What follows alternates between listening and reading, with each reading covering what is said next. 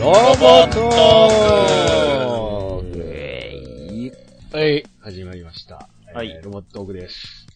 えーこの番組はありとあらゆるロボット作品を好き勝手に喋り倒す、ロボット好きの皆様のための毒にも薬にもならないリスナー参加型の番組となっております。えー皆さんこんにちは、パーソナリティのやすです。はい、十字架天使ちゃんかわいい、わなです。またびっくりマン行く？一周超えて持ってきたね。マジか。マジか。あの、もうすぐ新年度ですね。うん。みんな移動とか引っ越しとか大丈夫？安山です。はい。なんか、いいな、みんな一言ずつなんか言え いや別に 言っても言えばいい。言えばいいじゃあ今度から何かを、えー用意してみちょ、ちょっと、ちょっと話していい？ちょっと話していいですか？いいよ。ちょっと話していいですか？でさ、その移動とかさ、するじゃないですか。はいその時に新しい環境に行くでしょ？まあほうんら、あの前のお便りでも、社会人になりますとかさ、うん大学入りますとねかなんかいろいろありましたけど、うん。その時にさ、その僕、アニメとかゲームとか漫画とかむっちゃ好きですみたいな話ってするの？みんな。あの、第一声で言うには勇気いるよね。自己紹介としてアニメ見ますみたいなのを言うのは勇気いるよね。あー。アナさん今は？は俺うん、いや、言わないね。言わないんだよね。うん。でね、俺結構それ、全然言っちゃう派だったんですよ。うん。言っちゃう派だったんだけど、最近ね、ちょっと思ったんだけど、俺、サッカーも好きだし、野球も好きだし、その中の一個として好きなんだけど、アニメとかうん漫画、わかロボットとかさ、これ、ロボット、あ、ロボットというか、アニメが好きですとか、ゲームが好きですって、むちゃくちゃ強いじゃないですか、力が。うん。うん。なんか、俺だからサッカーとか野球も好きなんだけど、なんか、すげえ、その、何、漫画アニメばっか見てるやつみたいにさ、うんこう、なんか、レッテルになるんだよね、あれ意外とね。でも、安山さんそんなになんかアニメばっか見てる人っぽくは見えないけどね。でしょ？そう思うでしょ？うんでもね、うん職場とかだとね、そうもいかないんですよ。一回言っちゃうとね、それが一人歩きするんだよね。ああ、そうなの。やっぱなんか、マイノリティとしてのなんかあるのかね、アニメ好きですみたいなのの個性ってね。ね。なんかすげえ強いなと思って、あの、新生活になる人は、その辺うまく出していくように頑張ってください。なんか最近そのなんか、なんつうの、明るい、ね、アニメ見てる人でも普通の人っていっぱい増えてるんだけどね。うん。あ全然言っていいと思うんだけど、うん。なんかその、周りを見てとかね。やっぱその辺はちょっと、まあ日本人得意ですけどね。周りの雰囲気を見ながらやらないといけないかなと思うので、さすがにねうん。頑張れ。うん。うん。ラブライブ応援してますみたいなことはさすがに第一声ではちょっと言いづらかったりしますからね。恥ずかしいことじゃないんだけどね、全然ね。まあちょっと様子を見てしまうよね。うん周囲に仲間はいるかなみたいなのを探ってからになるよね。うん。まあ、第一声で言う必要はないと思う。ないない。そうだね。うん。あ、でも周りが結構その好きだなっていうのが見えてたりすると、それ言うと、うんまあ、すぐ仲良くなったりとかね、できるんですけどね。。うん。よ、その共通項として一個見つかるとすごい楽しいですね。うん。うん。まあね、そういうのを見つかるまでの、その支援として、えー、我々ロボットがやっていきたいなと思っているわけなんですけども。お、綺麗に、綺麗にまとめていくね。さすがはいです。。えー、そんなロボット区第38回、えー、コーナーは赤といえばシャアのコーナーをお送りしておりますね。えー、〇〇といえばというお題で連想するロボットを皆さんから送っていただいて、そのお便りを紹介していくコーナーです。えー、第38回のテーマの方は、えー長距離射撃機体といえばというお題となっておりますね。今回で第、えー、C 面か。はい3回目ですね。えー、じゃあ早速お便りの方紹介していきましょうか。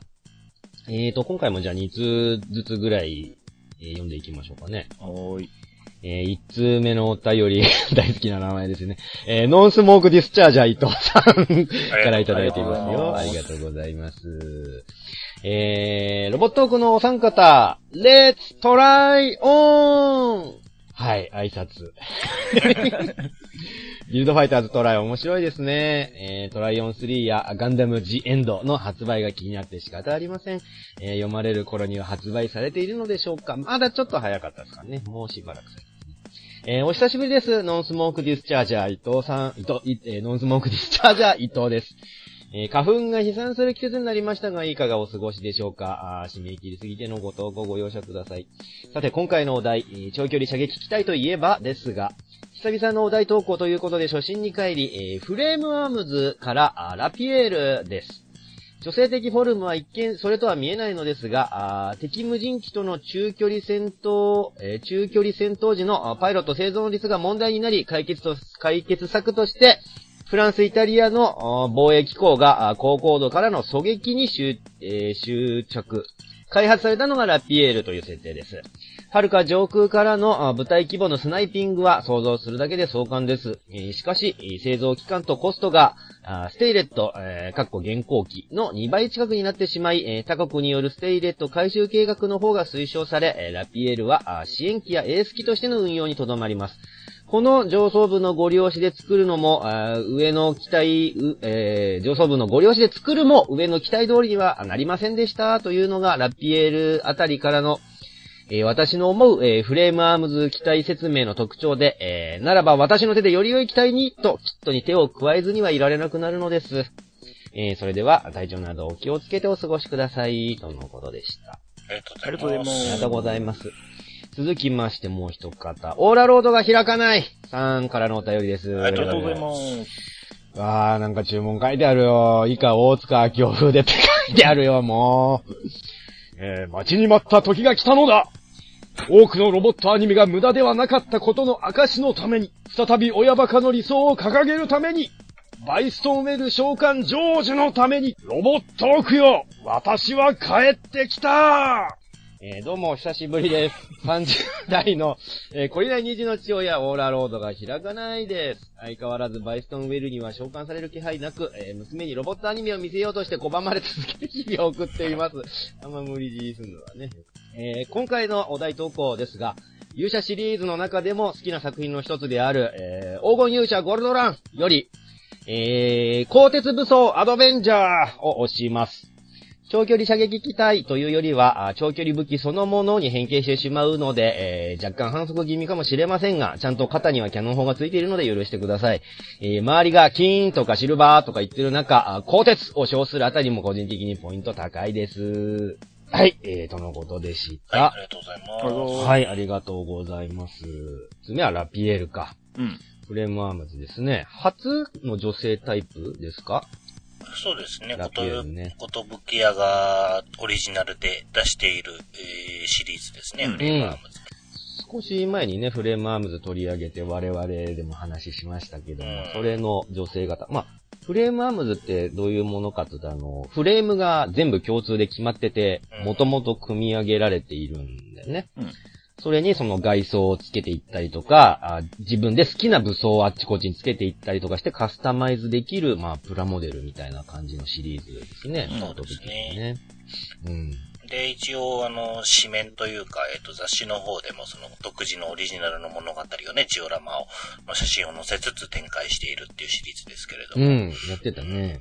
そうですね。この、えっ、と、ラピエールがその初の女性型フレームアームズってことで、あの、フレームがやっぱね、あの、女性っぽく、ちょっと肩幅が狭めになっていたりもするんだそう、も。ともと共通のね、フレームとは言いつつも、あの、フレーム自体がジョイントあの、変えることでちょっと肩幅狭くしたりとかね、うん関節を少しこう、内側に入れたりとかできるようになってるんですよね。うんうん。うん。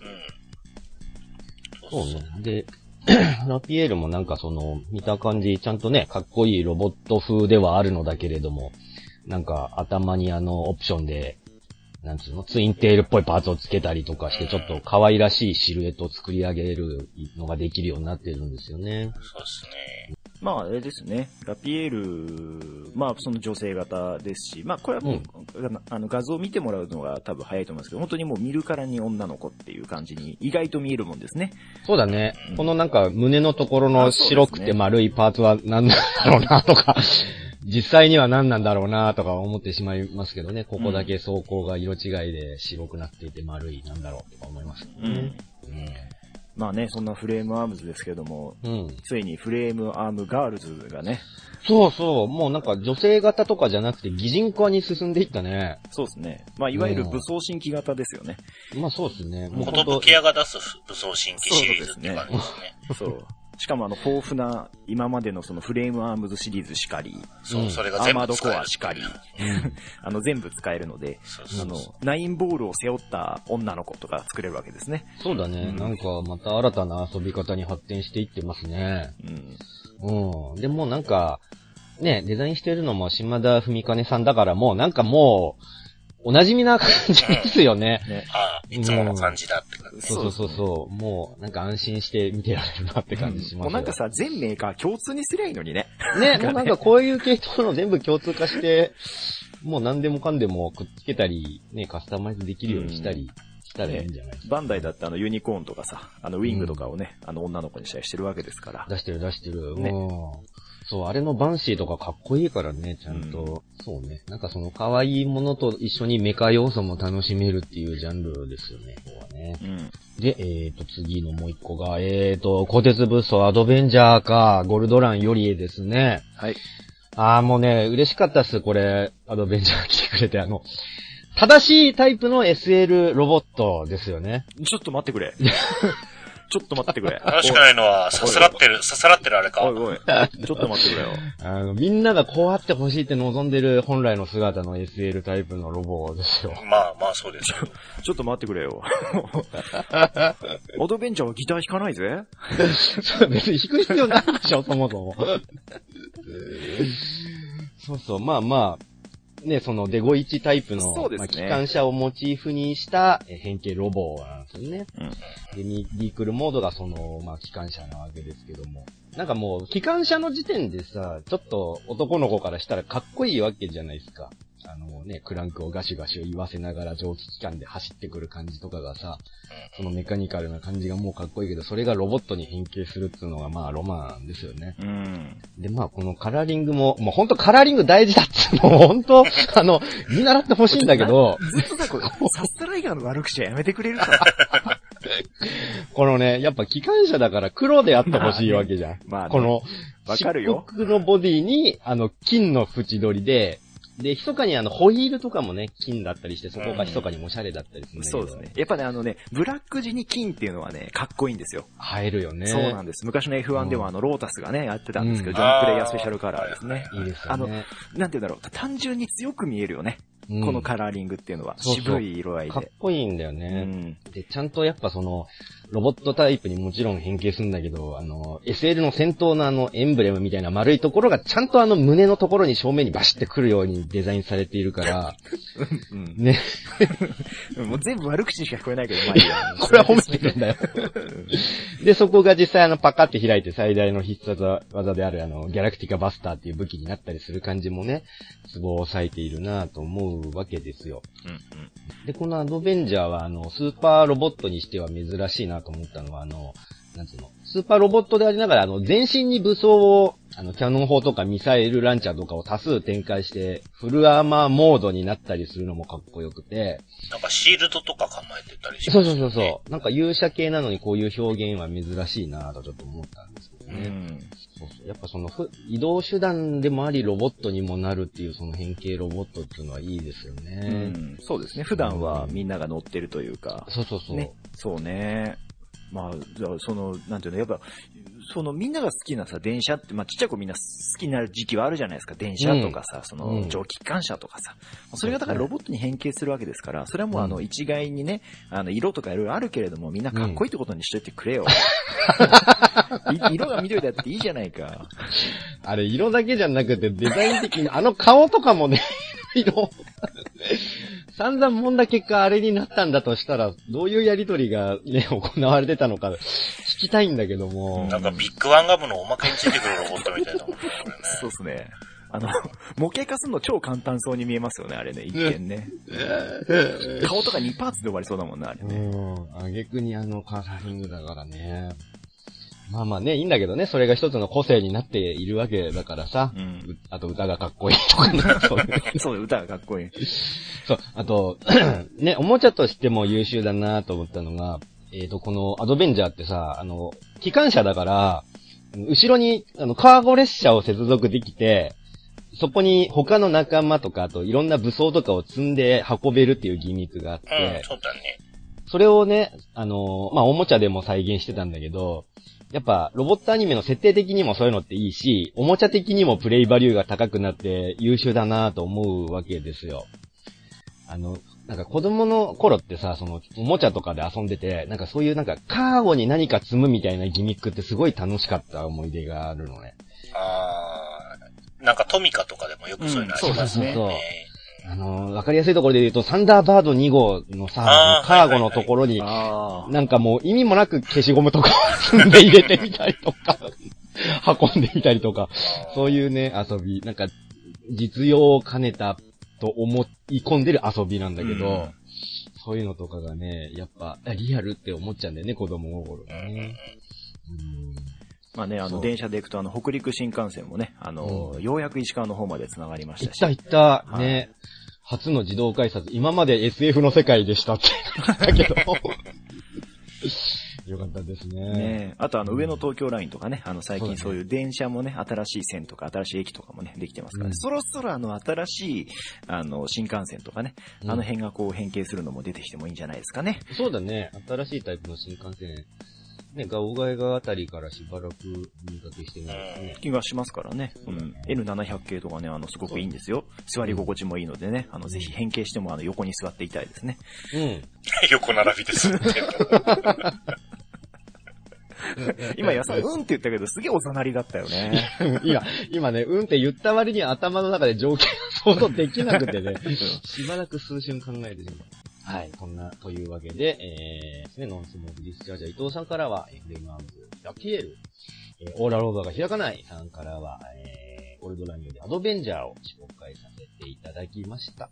えーと、次のお便り、シュンシュンさんからいただいていますね。ありがとうございます。はい、ありがとうございます。えーパーソナリティのお三方、あリスナーの皆様、ごきげんよう、シュンシュンです。ごきげんよえー今回のお題、長距離射撃機体ですが、あー私はオーバーマンキングゲイナーより、えーシレットマシンガチコを押したいと思います。えー奇抜なデザインのロボットが多い作品の中、ミリタリーっぽさのある渋いデザインが好みで、えー左右非対称、お足が逆関節なところも魅力的です。とのことでした。はい、ありがとうございます。えー続きましてもう一つ、大根ニルノスキーさんからのお便りです。ありがとうございま。すす。えーお三人様こんにちはこ。んにちは。寒い日が続きますね。そうですね。大根ニルノス、あ、ダ、ダ、イコンニルノスキーって分け方なんですかね。ダ、イコンニルノスキーでございます。えー今回のテーマ、長距離狙撃機体とのことですので、えー私が押すのは、えー機動警察パトレイバーより、えー97式レイバー指揮者にリボルバーカノン装着 です。で、あの、イングラムじゃないんだ。えーグリフォンとの2戦目、えーイングラム1号機のピンチを救ったのは、太田さんとヒロミちゃんが手作業で指揮者の屋根に取り付けたリボルバーカノンでしたね。えー漫画版では発射直後の絵では、指揮者の屋根からリボルバーカノンを抱えて二人が転げ落ちそうになっているので、ただ単に、えー屋根からリボルバーカノンを撃っただけのように見えますが、えー屋根に運んでいる作業中、ヒロミちゃんが、えこんなの一人じゃつけられない。と言っているので、え指揮者にはリボルバーカノンの取り付け機構があるようです。えー、かっこアニメ版ではもう少しちゃんと固定されたシーンがあったような。えー、まあ、リボルバーカノンの射程なので長距離と言っていいかどうかは怪しいのですが、てんてんてん、とのことでした。ありがとうございま。す。はい、ありがとうございました。えー、ということで最初にまあね、シュンシュンさんの、えー、キングゲイナーよりシレットマシンガチコですね。黒いサザンクロスですね。はい、そうですね。えーと、えーと、エクソダス請負人か。うん。ゲインが乗るシルエットマシンです。そうそうそう。なんか、ガチコだけちょっとザブングルっぽい雰囲気がうん。あるよねう。ん。そうね。うん他のオーバーマシンより小さめだもんね、これね。うんそうですね。3分の1ぐらいの大きさでね。そうだね。それでありながら、あの、オーバーマンとも割と渡り合えるみたいな、ちょっとかっこいい活躍をいろいろしてましたけどもね。あの、狙撃手の大事なところってさ、まあ、狙撃が上手いのもそうなんだけどもさ、あのーこのシルエットマシンガチコ、ガチコがよくやってたんだけど、あの、機動性の高さっつうか、うんなんつうの？あの、いち早く狙撃ポイントにたどり着く力。うん。それも割と大事だと思うんですよ。うん。あのー戦場の絆とかやってるともう、その、狙撃ポイントがもう固定、決まってるからそこにいち早くたどり着く、そこの奪い合いみたいなのがね、第一の肝になったりもするわけで。そう考えると、そのなんか、ある程度の機動力も大事だなと思うわけなんですよねう。ん。そうですね。まあ、ガチコに関しては、あの、左腕の、あの、オーバーマンの腕もありますけど、うん。な、そんな技があるにも、技っていうか、あれがあるにもかかわらず、やっぱりイメージというか、あの、ここの活躍シーンを思い浮かべると、やっぱ狙撃ですよね。そうですね。うんまあ、ね、乗ってるの、乗ってる原因自体もなんかね、あの、スナイパーっていうかその銃得意みたいな特性があって、あれ、自分でやっぱ撃ってるんだっけ？うん。え、狙撃する時ってねうーんと、どうだったかな？なんかコックピット内にあのライフルつける場所みたいなのなかったっけ？あったかな？ちょっと覚えてねえな。どあうだっけな？れでも多分速射砲で普通に撃ってた気がするんだけどな。そうだっけ？なんかいろいろ、なんか、いろんな運用の仕方してたようね。ん。なんかそういうイメージで。なんかあの足、足折りたたんで、あの、ちょっと姿勢を低くして打ったりとかもしてたしね。うん。そううん。なんか割と要所要所にいた機体ではありますよそうですね。そうですねそうですね。うんもうね、スパロボだとね、この狙撃がね、かっこいいんだ。うんうん。4発ちゃんとポンポンポンポンって撃ってね、十字架を作ってね、十字ね架ちょっとね、こう、ファってこう、演出があってね、もうかっこいいんですよ。黒い十字架の跡をつけうんるわけですね。そうそうそうそう。ああ、いいですね。うん。そうそう。んで、その、ね、もう一つの特徴が、あの、でっかい左腕ね。そうですね。あブリュンヒルデだっけ、うんあの、別のオーバーマンの腕を移植したやつ。うん。うんそうそうそうなんだっけ？重重力かなんか操るんだっそう。うけん。確かそうかな。うん。あの、なんだっけ、えっ、と、ブラックホールを作ったりとかね、そんな感じの確か、やってたやってた。うんなんか、オーバーマンでしたね。一度ガチコ壊れて、それでまた、あの、ライフルと左腕だけ移植するんだよね。そっからなんか、えーとそうですね。ね、エスペランサかな。そうだそうだそうだ、うんオーバースキルを使うようになってた気がする。うん。やっぱ、なんか、デザイン見るとやっぱ独特だなって思うね。金融的な。なんか、ブリュンヒルデとかちょっと気持ち悪いもん。気持ち悪い、ロ、ロボットじゃないもんね。うん。腕いっぱいあるしさ。あんまロボットっぽくないもんね、オーバーマン自体が。そうですそうね。ねちゃんと骨格があって筋肉があってみたいな設定ですもんうね。ん。オーバーデビルとかもうほんとき、ほんと気持ち悪いからね。気持ち悪いね。うん。えーで、もう一通が、えっ、と、大根にいるのスキーさんから、えっ、と、指揮者にリボルバーカノン装着。うんこれちょっと判定が必要じゃないですか、判定が。ロボットじゃないっていうのね、まずね。まあ、長距離機体とは言ったから、ロボットじゃなくてもいいですけどもね。うん。まあ確かにね、あの、普段は当たらない太田さんの射撃が当たるというね。そう。はい当たったーっつってびっくりする。その状態の方が当たるんだみたいなね、そんな驚き、面白い驚き方をしてましたけども。いや、お、太田さん割と命中率はいいんですよ。そうだよ。実は射撃下手なんじゃなくて上手いんだよね、太田さんは。劇中であんな風に描かれてるから、なんか面白おかしくなっちゃってるけど。ノアよりも命中率いいんですからね。ドラム缶にはちゃんと当たるんだぜ。そうそうそうそう。むしろコクピットを狙わないみたいなね、心遣いさえしているぐらいですからね。そう顔真っ赤にして打ってもよ、やることはやるみたいな感じ。そう、この、まあな、なんかこのさ、銃直接パイロット撃つみたいなのってさ、あの、まあロックオンも最後やってたけど、そういうシチュエーションってやっぱガンナータイプのロボとか、そのパイロットならではだなって思うんですよ。その、ロボット本体がなくなっても、ガンさえ残ってればまだ戦えるね、あー、ドズルとかね。ドズルは戦えてなかったけど。威圧して、なんかね、やってましたけど、ね、持ってるのバズーカ一丁だったから攻撃してたからね、オーラがね。このなんか銃が本体なんです、みたいなシチュエーション。うん。俺格闘戦が得意なキャラとかだったらさ、あの、残ったのがビームサーベル一丁だったらこうはいかないじゃん、やっぱり。うん。まあ、ビームサベル生身で持ってないからね。担いできてもね、ダメだからね。うん。でも指揮者、これ、取り付け機構自体はなかったような気がするけどな。ね、あんま、そんな気するけどな、上にただ置いただけ、まあでも確かに、ちゃんと打つには何かしか固定はしないといけないから。そう、固定はね、しなきゃいけなかったんだろうけど、うん。き取り付ける機構はなかったとは思いますけどね。あんなのさ、もう、実際にやったらとしたらだけども、ほんと怖くてできないよ、あんなでっかい銃を二人がかりとはいえ撃つなんて人間の手で。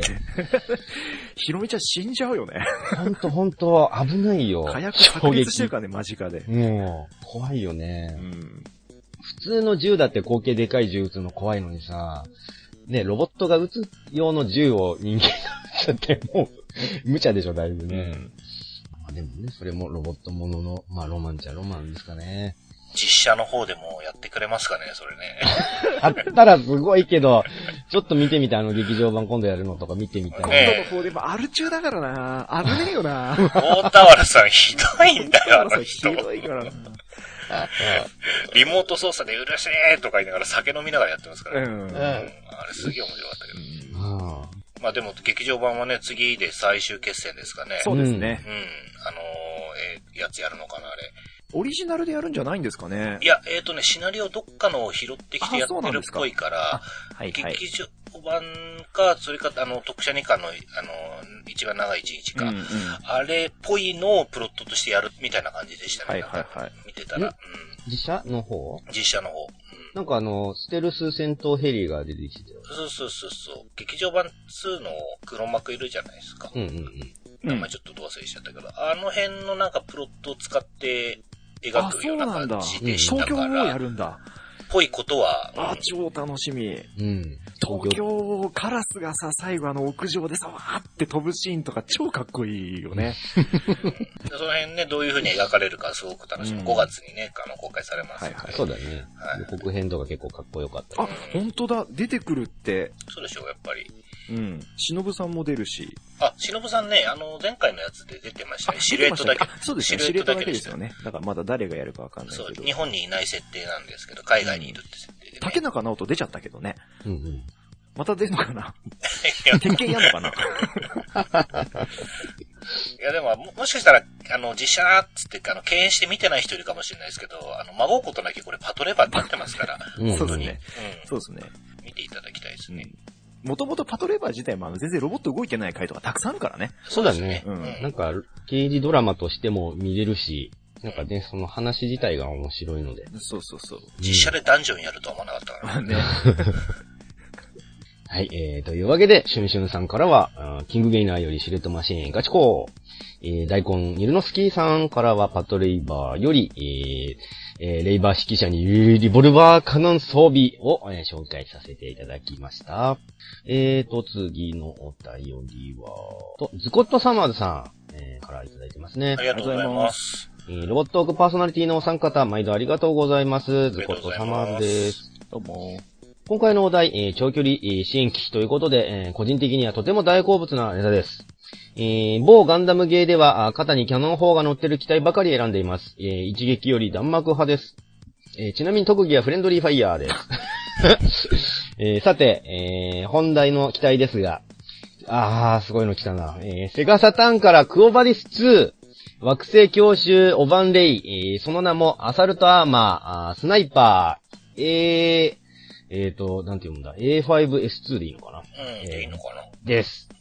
えー基本、人型のアサルトアーマーと異なり、そのフォルムはいわば多脚戦車なのですが、あかの藤田和美氏による独特のデザインにより、どこか生物っぽい、えー異色の印象を与えます。ゲーム的に言うと他の機種よりも火力速度、索敵能力に優れた機体で、えー基本的に、えーサーチデストロイするゲームなので、こまめに指示すれば単独で敵発見、その射程外へ離脱後に一斉射撃というルーチンワークで立ち回れたりします。パイロットとして登場する、えーネリー・カテナのあ臆病で繊細な性格と相まって、えー部隊内でも撃墜王、撃墜王として活躍できる機体となるでしょう。当時戦術なんて知らなかった自分は前期突撃して大破ばかりさせていましたがね、えーとのことです。ありがとうございます。はい、えー、続きまして、えードラッツェファンさんからいただいています。ドラッツェファンいいありがとうございます名前ですねありがとうございます。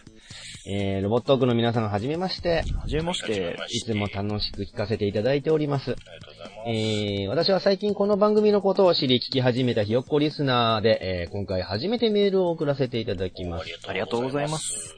今回のお題、長距離射撃機体といえばですが、あー新ゲッターロボ対、えーネオゲッターロボより、えーテキサスマックを押させていただきます。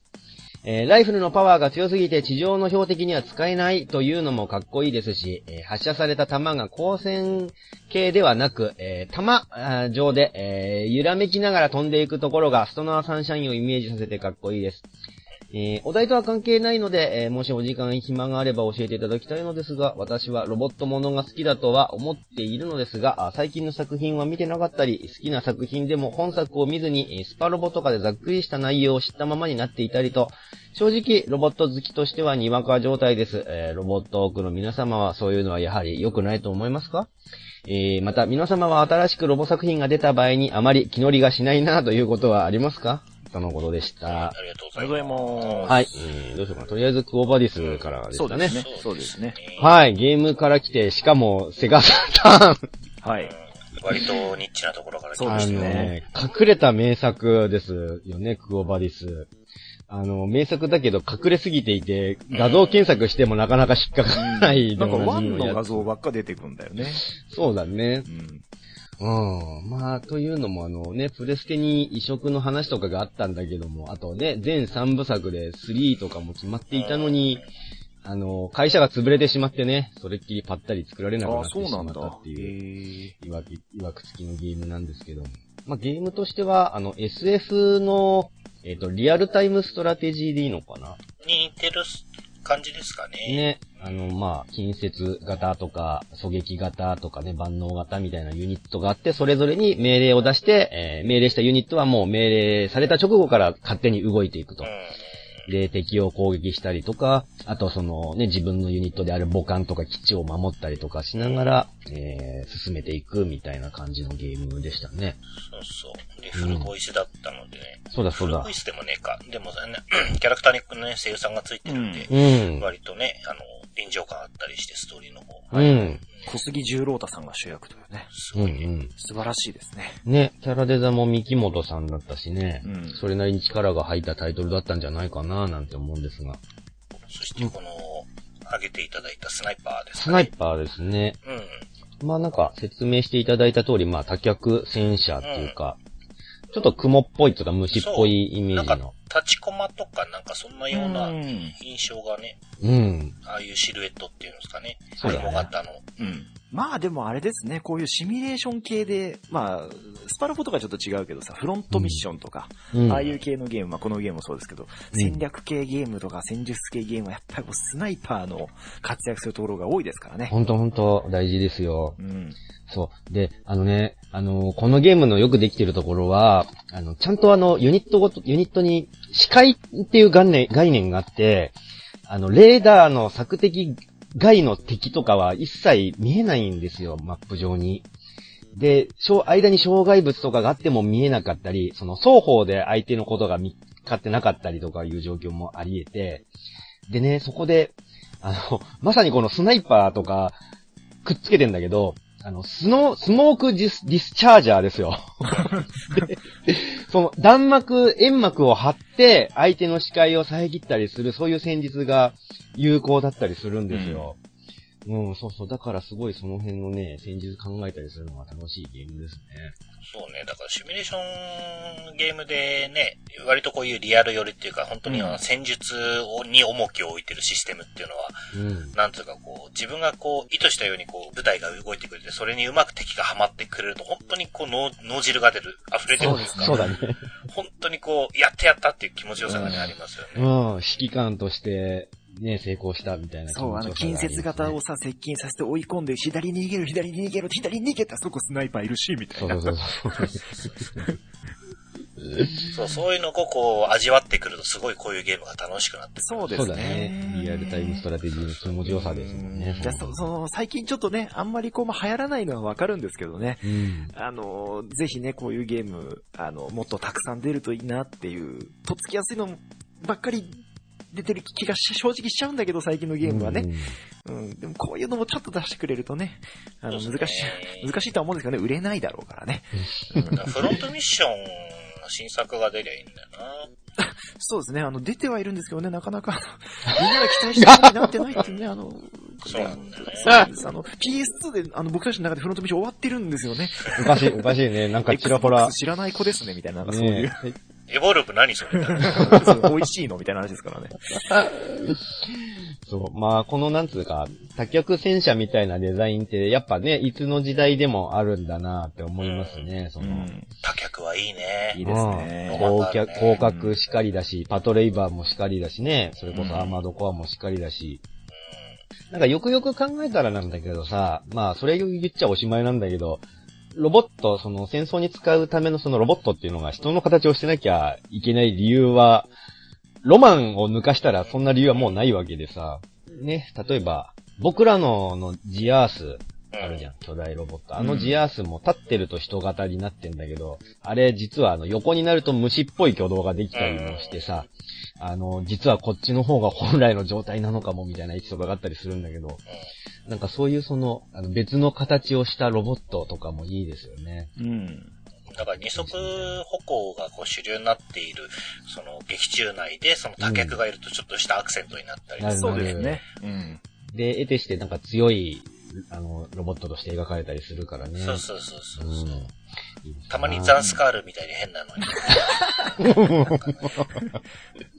車輪かっつって。虫っぽいのがいたりとか。あの子まで行くとなんかちょっと突き抜けすぎて面白になっちゃってる。そうそうそうそう。そうですね。ちなみにこのクオバディス2、久々にね、行きますよ。あの、1997年の作品ですね。もう17年、18年前ですね。うん。懐かしいですね。はい。ちなみにその頃はヤクルトスワローズが優勝してます。おありがとうおめでとうございます。強強かった頃もよく。はい。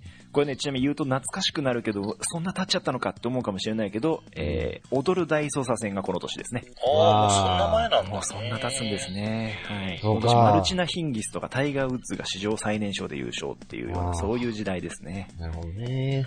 はい都。知都知事と同じ名前の青島です、ですよね。そうですね、そうですね。ちなみにここの、えっ、と、この頃のアニメはですね、爆走兄弟レッツゴー。なるほどね。の大好き大好き。続編の方ですね。うん。WGP の方ですね。あと、ガオガイガーがこの年ああーそうですかそうか、そうか、そうんね。っていう時期ですね。あと、えっ、と、ゲームだと、あの、プレステがまあ黄金期ということで、ドラクエ7、ファイナルファンタジー7、うん。うん、とかそういう時代に出たゲームですね。確かにちょっとき苦しいかもね。うん、セガサターン自体がプレスタに押されてたからうね。ん。うん。そうですね。スターフォックスが4月に出てたりとかですね。うんテイルズ・オブ・デスティニー発売ですねはい。ポケットモンスター、赤緑がブレイクとかね。苦しいですね。ね、なんかそういうなんか名作がポンポンポンポン出てる中で、割と頑張った方なんじゃないそうよ。のかと。割とニッチなものを出してくれて、割とね、その知ってる人、知る人ぞ知るみたいなタイトルが結構多いですけども。んそう。なんかあの、ね、三木本さんがやってるせいであの、マクロスのスピンオフなのではみたいな、同一軸上の世界なのではみたいなね、話題もちょっと出てたりして、それを全否定されたりしてたから。いや、違いますよ、みたいな公式が言ってたからね。うんまあね、これ18年経ってこういうね、まだ話題に上がるっていうことはね、やっぱそれだけ良かった、印象に残ってるってそうことですからそう、ね。印象に残ってるってことですからねう。ん。サターンで言うとガングリフォンとかもまだね。そうですそうだそうだ結構ね。うんそう、もうね、こういうのってね、あの、クリエイターのね、本望なんじゃないかと思うんですよ。この何年経っても覚えててくれる人がいるっていうの、本当嬉しいからね、そういうのって。うんうん。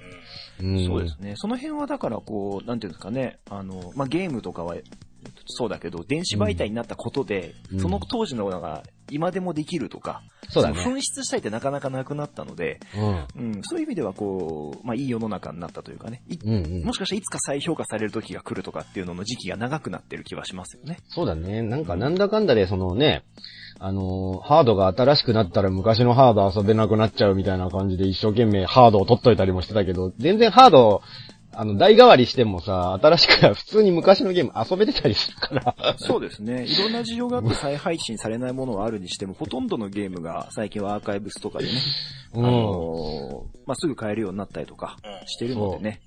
俺、もうさ、二度と開発、もう二度とさ、生産してくれないからと思って、ドリームキャスト2個持ってんだけどさ、ああ。一向に遊ぶ機会がないままどんどん黄ばんでいってるんだけどね。俺もなぜか4台ある。そうですね。マナさんだと桁が変わってくるからね、その辺。花さん、Xbox もいっぱい持ってるもんね。3台ぐらいある。ちなみにフォーメーション Z はいくつになったんですか？50個です。さすがです。さすがです。はいはい。まあでもね、そういう昔のゲームとかもね、あの今回のでもし興味が出てきたらね。うん。そうね、アローカイブス自体はアーカイブスになってないでな？ないです。さ、ですよね。さ、うん、そう、セガサターンのアーカイブスっていうのは今のところないので、うんそうなんだようん、ね。出ないですけど、まあ、いずれね、あの、ちょっとこの間話題になりましたけど、あの、カートリッジ式の、その、ソフト、うんうん。ファミコンだのスーパーファミコンのメガドライブ PC エンジンとかを1台で遊べるっていうああ、なんか出てましたね。ゲームボーイもなんかできますみたいなそうね。そうサイ、サイバーガジェットから出るとか言ってね、うん。それ1台で全部、あの、HDMI 出力でできるっていうようなやつうんねが今度出るっていうから、今度はもうちょっとしたらその CD-ROM 媒体はいはいはい。を遊べる、そういうコンパチのなんか、うん。ものが出たら嬉しいかなって気がします。ねそうですね嬉しいですね。まあちょっと権利的な問題でいろいろね、難しいまああかもるとはいね、しれなですけど。思いますけどね。ううんん。また秋葉原のゲーム屋さんが、中古ゲーム屋さん、中古っていうかファミコンばっかじゃねえかみたいなゲーム屋さんがね、またあの、みんなが行くことになるかもしれませんからね、こういうのでね。そうそう、あの、なんだっけ、なんちゃら、なんちゃらポテトだっけ。そうそうそう、とかね。うねうんうん、みたいなね、お店、ね。スーパーポテトねス。ーパーポテトね。うん。キャプテン翼使い戻さなきゃって思ったからね、あれ見たときにね。あの、なんか、もう、ご自由にお取りくださいみたいなカゴとかあったりしてさ、うん。そのゲーム作った人の気持ちいいとかちょっと思うんだけどね。はい、えー、続きまして、ドラッツファン、ドラッテファンさんからのですね、えーと、テキサスマックか。はい。新しい方のテキサスマックね。新しい方のね、かっこいい方ですね。イケメンにかっこいい方、古い方は超ダッセーから。まあでもリファイン、リファインするとこんなにもかっこよくなるんだな、あれが。ねそうだ。ね。あの、マッシブな、ムキムキっとしたうん。フォルムね、かっこいいですよね。まあね、いわゆるアメリカのロボットって感じですね、やっぱね。カウボーイ。日本人の間違った、このアメリカ感ね。そうそうそう。あの、カウボーイは革のチョッキ着てるでしょみたいな感じで、テキサスマックにも羽織らせているからね。そう。やっぱり帽子かぶるよね、テンガロンハット。テねンガロンハット。あそこ唯一の両親なのは、そのテンガロンハットをちゃんとあのね、パイルダーオンする戦闘機みたいな、形状に緩くしてあるところが、まあ、両親っちゃ両親ですよね。デザインとしてのね。なんかだからさ、あの、アメリカカウボーイのイメージがさ、スタンハンセンから全く変わってないよ。変わってないよ、本当に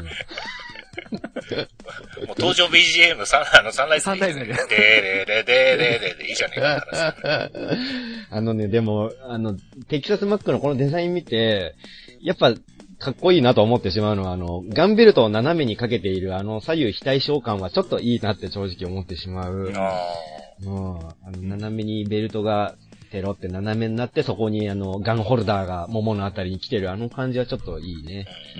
うん。うん、今しかも馬乗ってますからね、こいつね。ロボットホース乗ってますからね。馬に乗ってるロボットといえばで、ノミネートされる、されるかもねされるかもねあ。マスターガンダムがこいつかみたいな感じです。本当だよね、このさ、やっぱマントをつけてさ、うん。うん二丁ホルダーでさ、そう。いろいろ枠あるよ。マントかっこいいロボットといえばとか入ってくるしね。西部劇できますね、ほんとこいつね。うんうん素晴らしい。これ劇中だと、あん、どういう活躍したっけな、俺。なんかあんまり覚えてないんだけれども。中の人のイメージがやっぱ強いんだよな、ジャック・キングの。うんロボットにイメージがあんまりいかない。うん。アメリカ兄弟は強烈だからな、昔から。まあでもあの、スパロボ初期の時期からね、あの、昔のテキサスマックですけど、から出てますから。ますねい。たいた、兄弟で乗ってるらしいけどさ、うん。あの、頭の帽子が縦になるらしいんだけど、頭の帽子に妹乗ってんだけど大丈夫なのかね？まあよくね、あの昔のあのテキサスマックをここまでかっこよくリデザインしたなって思いますけどそうですね。あそれでいてちょっと懐かしい雰囲気もちゃんと残ってるんだよね。うんスーパーロボットとしてのうん。うん。雰囲気みたいなの。うん。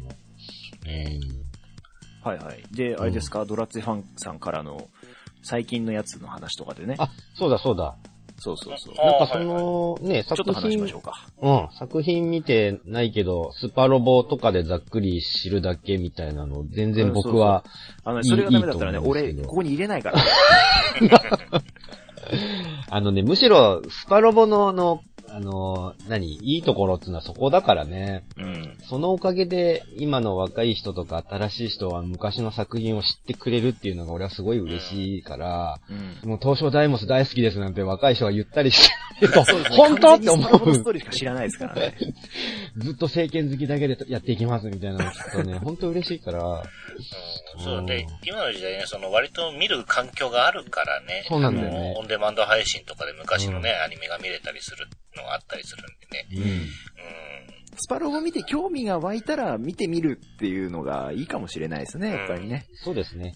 うん。あの、逆にね、今のロ、今って、あの、アニメも、まあ、CD 技術とかもそうだし、デザイン的にもそうだし、もうすごいさ、洗練されてきているから、あの、昔僕たちが何もなかった頃に与えられたロボットものを楽しい楽しいって言って見ていたのと、全く同じ条件ではもう見ることができないと思うのよ。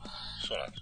やっぱり今見るときついなっていうのが絶対あると思うので、あります、うんあります。うんそこをなんかね、無理してまで見ることはないかなと思いますね。う。うんんまあ、名、名エピソードとかはね、確かにいろいろありますけども。そうですね。あとあれですか、新しくロボ作品が出た時に、品うん。気乗りがしないなということありますか？なんてむっちゃあるよね。むっちゃある。むっちゃあるし、そうやって取捨選択していくよね、やっぱね。こんだけアニメが溢れているとさ。うんでもちょっとまあ、番組やってるテーマあるから、その、割とちょっとひいき目に見見ちゃうところもありますけど。そうだ。ね。触りだけでもとりあえず。そうそうそうそう。うんでもあれ正直、あ、これダメだなっていうの結構ありますから。ありますね。ありますね。すいません。そういうの結構多いです。でもクロスアンジュ見てればよかったって今だったら思います。そうそう、とりあえず撮ってあるから後で見ようとは思っているよ。ロサンジはね。ここまで化けるとは思わなかったね。あれロボットアニメじゃねえよ、あれ。そうだよね。やっぱで、ねこの間見てたらほとんど載ってないよ。何なんだろうな、ああいうジャンルってね。う。うんん。なんかその、なんつうの、そういう作品がもう全然普通にあって良い時代じゃないですか。コードギアスとかもあれなんか、厳密に分けるとするならそんなにロボット主体じゃないじゃん。ドラマの方がすごい面白くてさ、うんだけど。だからそういうのでも全然いいんだよね。だ結構あの、まあ、昔もあったのかもしれないけど、政治劇とかね、うん勢力図とか、群像劇が強くて、おまけにロボットとかね、結構ありますからね。ダグラムのことか。とかさ、ゴーグとかそうじゃなかった？ゴーグもね、ゴーグすっげえ面白いけども、なかなかゴーグ出てこうん。なんかそんな毎週さ、戦うとかロボットシーンがあるのは、まあ、まあ、一応ロボットシーンはあるんだろうけど。うん、ないのなんてもちろんあるしね。パパトレーバーはさっき出てたけどさ、そんなんいっぱいあるからね。うん。そうだね。昔のそのロボットものとか、まあ、特撮でもそうだったし、そのね、ロボットが1対1で戦う、あの、プロレス的な展開みたいなのを一時期ね、ずっとスーパーロボットものが引きずっていたから、そういうのから脱却して普通に、あの、一つのドラマとして面白くて、それの、あの、小道具としてロボットがあるみたいな作品でも全然いいわけですよね、うん今の時代はさ。うん。だ大雑把に分けたら、は半々ぐらいな多分割合ですよ、そういうのって。そうだね。う。うんん。エヴァだってね、全然戦闘シーンないのとかもあるしね。あるある。シンジ君が一人うじうじしてるだけで 1, 1話終わるとかあるからね。あるよ。うん。そう、それでもいいわけですからね。なうんそういう自由度が広がったっていう意味では良い時代だと思いますね。うん。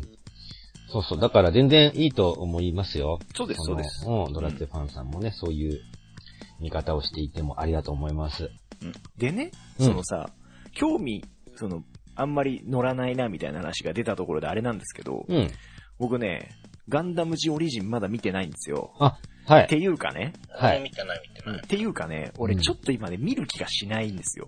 あすげえ楽しみだったのに、うん。あのななんかね、ちょっとね、シャア推しにね、うんちょっと、ここまでやるかっていうのがちょっと出てきちゃって、うん。うん、ちょっと、後々完結したらぐらいになっちゃうかもなっていうぐらい今ちょっと乗ってない。あのね、僕、見てきて、2回ほど劇場で見てきたけど、うん。僕から言わしてもらうと、安山さん、そんぐらいで正解かもしれない。あ、本当うん。そう、まあ、全部終わってからまとめて、なんなら、ブルーレイで見る。まあ、ね、レンタルとかでもいいし、そういうので見るぐらいでもいいんじゃないのかって、僕は正直思っている。うん。俺漫画版も結構読んでたし、まあ最後までまだ読んでないけど、あのうん、オリジンも読んでたし、楽しかったし、今回のもう CM とか見てるとさ、あの、うん三連星がさ、ちょっと一言、うん赤い彗星だな、みたいなこと言ったりするのとか見るとさ、ドキドキしちゃうんだけど、はいはいはいはいだけど、なんかちょっとそこまでこう乗らないというかね。うん。うん。っていうのが実はあるわけですよ。そのなんか感じ取るのは、正解だなと俺は思っています。なんかそう、漫画を割とちゃんとやってくれてんだけどさ、安彦さんの原作に沿って。なんかう、ん。まんまあれを映像にするとなんか間がおかしかったりやっぱしちゃうんだよね。あの、シリアスでね、もちろんやってんだけど、要所要所で、たまにギャグとかを入れてくれたりするじゃん、安彦さんって。う。うんん。ドズルが血吹いたりとかするじゃん。よく するじゃん。うん。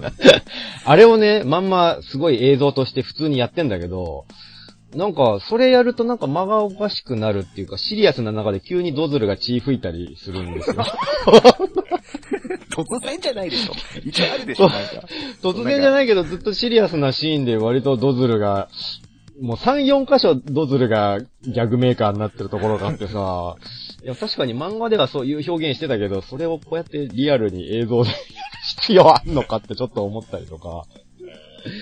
あと、アニメパートはね、さすがで綺麗だったけど、なんかディスる方向になっちゃって申し訳ないけど、その、アニメパートと CG パートの剥離が割と僕は感じられちゃって、うん。その辺をだからね、あの、ユニコーンとかすっごくうまくやっていたんだなっていうことを改めて認識した。うん。まあもちろんすごすごいんですけどね、G オリジンもすごいし、頑張ってるのはわかるんだけど、うんうん。うん。これも正直あの、今見なくていいかなっていうのはありますね。なんかね。うん。今ちょうどほら、ビルドファイターズトライと、うん。レコンギスタやってるじゃないですか。レコンギスタがねそうだね。うん。だからガンダム、とりあえず2つあればいいかなっていう。そうなんですよね。うん。そうなんですよ。どっちもね、それがどっちも割と良い作品で面白かったりするから、そこであえて、新たにガンダムを劇場でみたいなとこまではなんないのかもしれないね、みんなそうね。んで、生地あの知ってるじゃないですか。どういう、もう流れにな、どういう流れかっていうのが。そうなんですね。ん。うんそういうところもあって、ちょっとこう、後でいいかなっていう雰囲気はちょっと出ちゃったりしてますけど。そうですね。今回ってもあれですよね、シャア、大きくなった話、まあちょっとあれ、ネタバレになっちゃうのかもしれないけど、うん大きくなったその一年戦争の最初の話ってやるわけじゃないですか。うん、そうだね今。回のやつで。はい。うん。だから、その、池田修一さんが声当てることもやってるわけですよね。うん。そうですよね。そうですよ。うん。だ池田修一にの声に対する上も今ないからさ、うん。そういう意味では、ちょっとなんか、そういう、でもな、そう、ガンダム好きなのになって思っちゃうんだけどね。うん。池田中一に対する上って、それは、安山さんが 花もゆ見てるからあ、そうそう、そうなんだけど、そうなんだけど、今それは満たされてる。毎週満たされてる。ど土曜日、日曜日とね、2日間満たされてるからね。うん。うん。なんかね、そうなんですよね。まあでも、なんだろうな、ファースト、まだ見たことないなっていう人とか、うんでもシャアって、まあよよく出てくるし、ユニコーン見てね、フルフロンタルとかいろいろ出てたわけだから、うんちょっと興味がある人とかはね、あの、見て、見るにはいいとは思うんですよ。昔を知るっていう意味ではね。そうですねう。ん。まあ、ただ、うちらがちょっとそういう乗り気でないってだけの話そうそうそうそうそう。作品がどうのこうのってあれでもないからね。うん。そうね。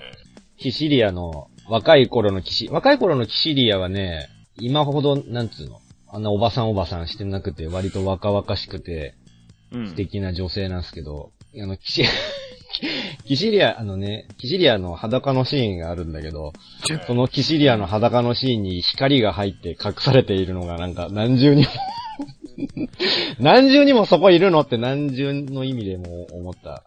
今今、安さんがや、あの、裸のキシリアって単語言ったけど、すごいね、ピクリとも反応しなかった自分が。すげえな。うん。まあまあ、そういう。そうですね。裸だけどあのヘルメットなのかな？とかいう方が気になるね。あだあのね、ヘルメットはしてなくて、あまだしてないね。ウルバリンみたいな髪型をしてる。例え、例えよ見たくなってきた。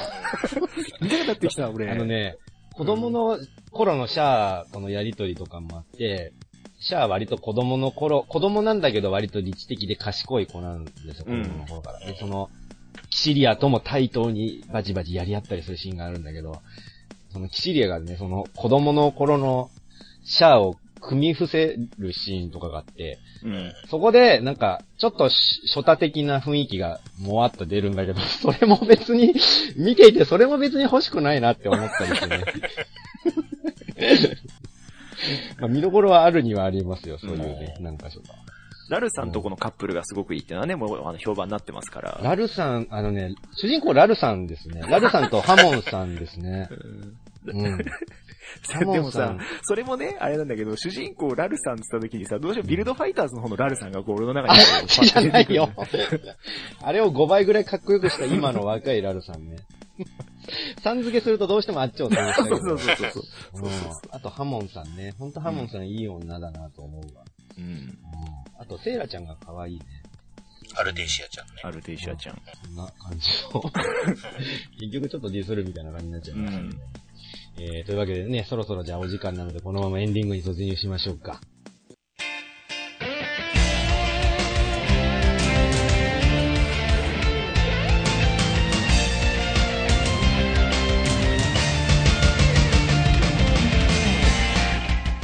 はい、というわけでエンディングです。えーと、次回の燃えろワンシーンのお題って今まだ募集してるんだっけ？全然してます。してますかね？えー、そっか、3月いっぱいか。はい。えー、ただいま募集中のお題はですね、えー、コーナー名、燃えろワンシーンのコーナーで、えー、募集中のお題は、燃える、えー、一気当選、えー、多勢に無勢、えー、一対多、あーまあ、その、数少ないんだけども、大勢相手に大立ち回りしてるとか、まあ、その優勢ではないにしろ持ちこたえてるとか、まあね、その、一気じゃないにしても、まあ、ごくごく少数なのに大、大勢を相手に頑張ってるみたいな、そんな燃えるシーンを、えー、募集しております。じゃあ、宛先の方、お願いします。はい、えー、メールアドレス、メールドットロボットカットマーク Gmail.com、mail.robotk アットマーク Gmail.com の方までメールをいただくか、えー、ブログの方のコメント欄からお願いします。うん。お便り期限は3月31日はい。となっております。まだ少しお時間ありますね。そうですね。はい。えー、どしどしお,、えーお便りの方、お寄せくださいませ。えー、それでは、あーもう特になんか言っとくことないかな。いい残しはないですかね。はい。うん大丈夫ですかね。えー、じゃあ、えー、ロボットーク第38回の C 面。この辺でお開きとなります。えー、お相手はヤスト。アナと、安山でした。はい。ロボットーク次回38回の D 面をお楽しみに。さよならさよなら